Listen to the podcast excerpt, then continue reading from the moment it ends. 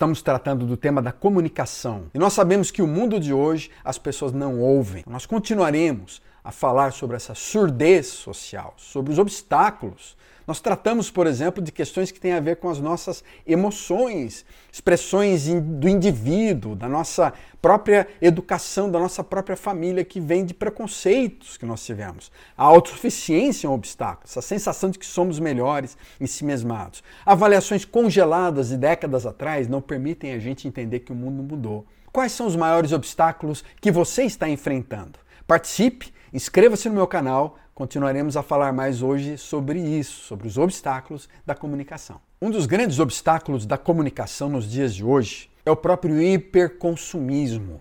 Nós vivemos numa lei de mercado, a mentalidade de consumir. Essa mentalidade consumista ela vai impactando tudo que fazemos, em todas as áreas da nossa vida, da sociedade. Da mesma forma, o mundo religioso, o mundo da espiritualidade acaba influenciando essa forma com que nós olhamos para fora. A gente acaba olhando para a igreja como uma economia religiosa, um mercado repleto de clientes.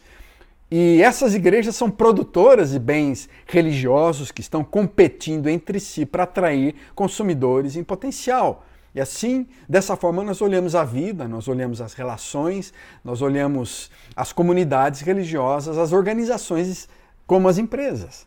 Muitas delas estão disputando a fidelidade dos seus membros. Elas desenvolvem, essas comunidades religiosas, vão desenvolvendo aquelas estratégias e propagandas do marketing mais complexos para garantir a fidelização. E ela é direcionada a um consumidor religioso frequentemente insatisfeito, desigrejado, cada vez mais preocupado com a sua vida pessoal e preocupado em escolher uma igreja como escolhe uma pizzaria. Né? A gente escolhe uma pizzaria pelo estacionamento, pela sua relevância, pela qualidade, pela beleza do seu banheiro, pelo sabor da sua comida, pelo atendimento. E assim a gente pensa em comunidades, em grupos, como se fossem meras entidades de consumo, locais de consumo. Preste atenção no que o Eugene Peterson fala sobre os pastores das igrejas americanas. Os pastores da América se transformaram em um grupo de lojistas. As lojas de comércio que possuem são suas igrejas. Eles estão preocupados com as preocupações dos lojistas, como manter seus clientes felizes, como atrair mais clientes para longe dos competidores do outro lado da rua, como empacotar seus produtos de forma que seus consumidores paguem mais dinheiro. Alguns deles são muito bons lojistas. Eles atraem uma multidão de consumidores, angariam grandes somas de dinheiro, adquirem esplêndida reputação. Mesmo assim, é apenas comércio. É verdade que são bons donos de lojas, mas não deixam de ser apenas lojistas. As estratégias do marketing, do franchising, do fast food ocupam as mentes despertas desses empreendedores. E na verdade isso se aplica a muitos líderes religiosos, não apenas nos Estados Unidos, mas no Brasil. As nossas organizações religiosas viraram firmas, como se fossem lojas. Somos lojistas que vendemos produtos em busca de clientes e aumento da fatia desse mercado competitivo. Mesmo sem toda a sofisticação, talvez, de uma grande empresa, nós aprendemos a utilizar as estratégias de marketing. E esses produtos religiosos acabam fazendo com que cada uma das pessoas olhem para a comunidade, para uma comunidade cristã, como olha para uma loja, para um restaurante, para uma pizzaria, como eu disse. O engajamento, então, em geral, se torna opcional. E essas igrejas, comunidades religiosas, estão às vezes dominadas dessa vida autocentrada e egoísta, impedem que as pessoas se comuniquem bem com outros grupos, porque elas estão fechadas elas vivem como mercado. A minha loja é melhor, meu mercado é o melhor. E perdem essa visão de uma comunidade cristã, onde há coinonia, onde a gente se comunica e a gente é um povo, irmãos e irmãs, irmãos e irmãs de Jesus Cristo. E nós fazemos parte de um povo. E essa igreja é uma igreja só no mundo inteiro, da qual nós fazemos parte. Outro grande obstáculo para uma comunicação adequada é a confusão que fazemos entre fatos e opiniões. Um fato, um fato é um acontecimento, um evento que aconteceu, uma ação realizada. Opinião é uma conjetura, uma suposição, uma ideia que eu posso ter sobre aquilo. Por exemplo, o carro bateu no poste. Isso é um fato. A opinião pode ser variada. Bateu porque o motor estava fundindo, ou o motorista estivesse no celular, bateu porque olhava distraidamente para um outdoor, ou porque sofreu um ataque de coração. Há muitas possibilidades, há muitas conjecturas.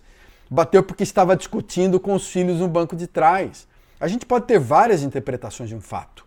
O fato permanece o mesmo: o carro bateu no poste. Agora, no mundo que nós vivemos, diante da complexidade do mundo dos fatos, é necessário sabedoria, cautela. Existem muitas coisas que estão sendo faladas como se fossem fatos, que são opiniões, que elas demonstram uma certa vontade, um certo desejo para interpretar a realidade. Existe algo de muito arriscado e perigoso na comunicação. Nós podemos, inclusive, nos convencer que certa opinião é um fato, que certa opinião aconteceu na realidade, ou que tal acontecimento real, fato, não passe de suposição.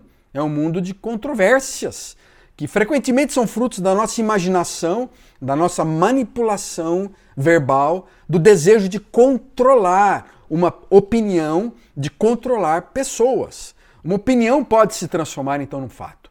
Fatos não se discutem.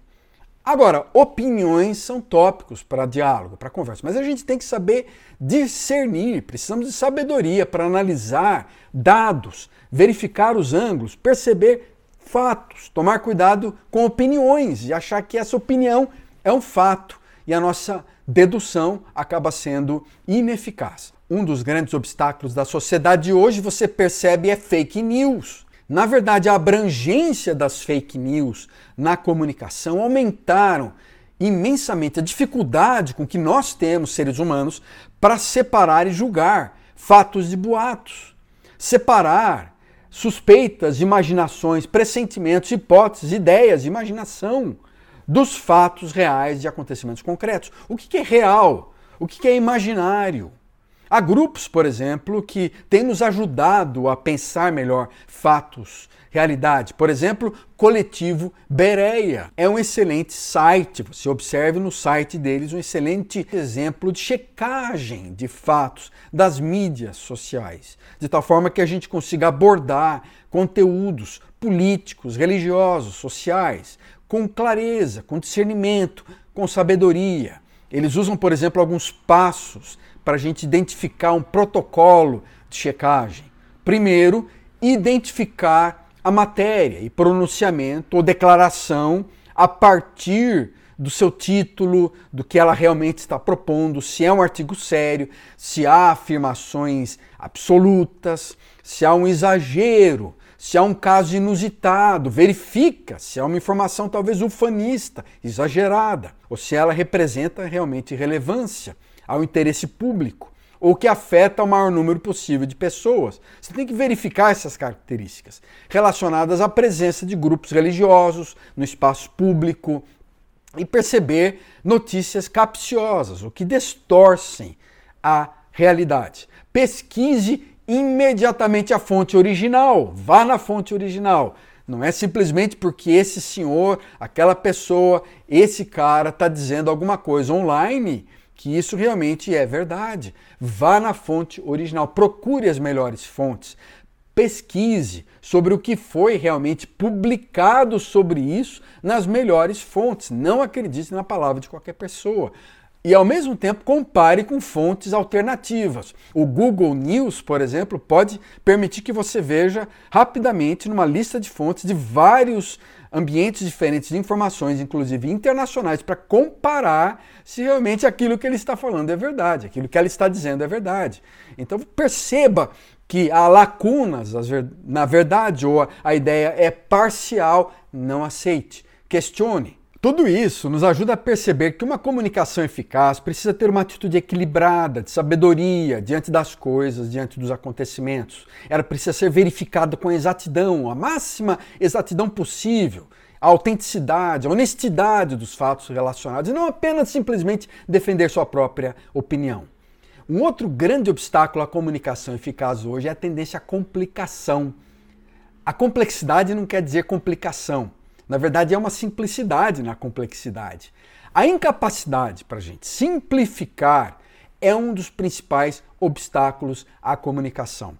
A gente vive num mundo realmente bem mais complexo, com várias outras dimensões, baseado em teorias de caos, da complexidade, do movimento, da ação, da transformação. Invariavelmente, a gente tem a tendência para olhar para essas questões complexas e construir respostas complexas. Eu trabalho com acadêmicos, com professores, e a gente sabe muito bem o que é isso, né? Como é fácil a gente, nível de pesquisa, mestrado, doutorado, a gente vai complicar porque a gente é como se entrasse no Louvre de Paris. Tem muitas pós, portas, muitas possibilidades, muita coisa para ver, em todos os assuntos. Então a linguagem nossa precisa ser reavaliada para buscar simplicidade, buscar mais exatidão, tomar cuidado com essa tendência para a gente complicar.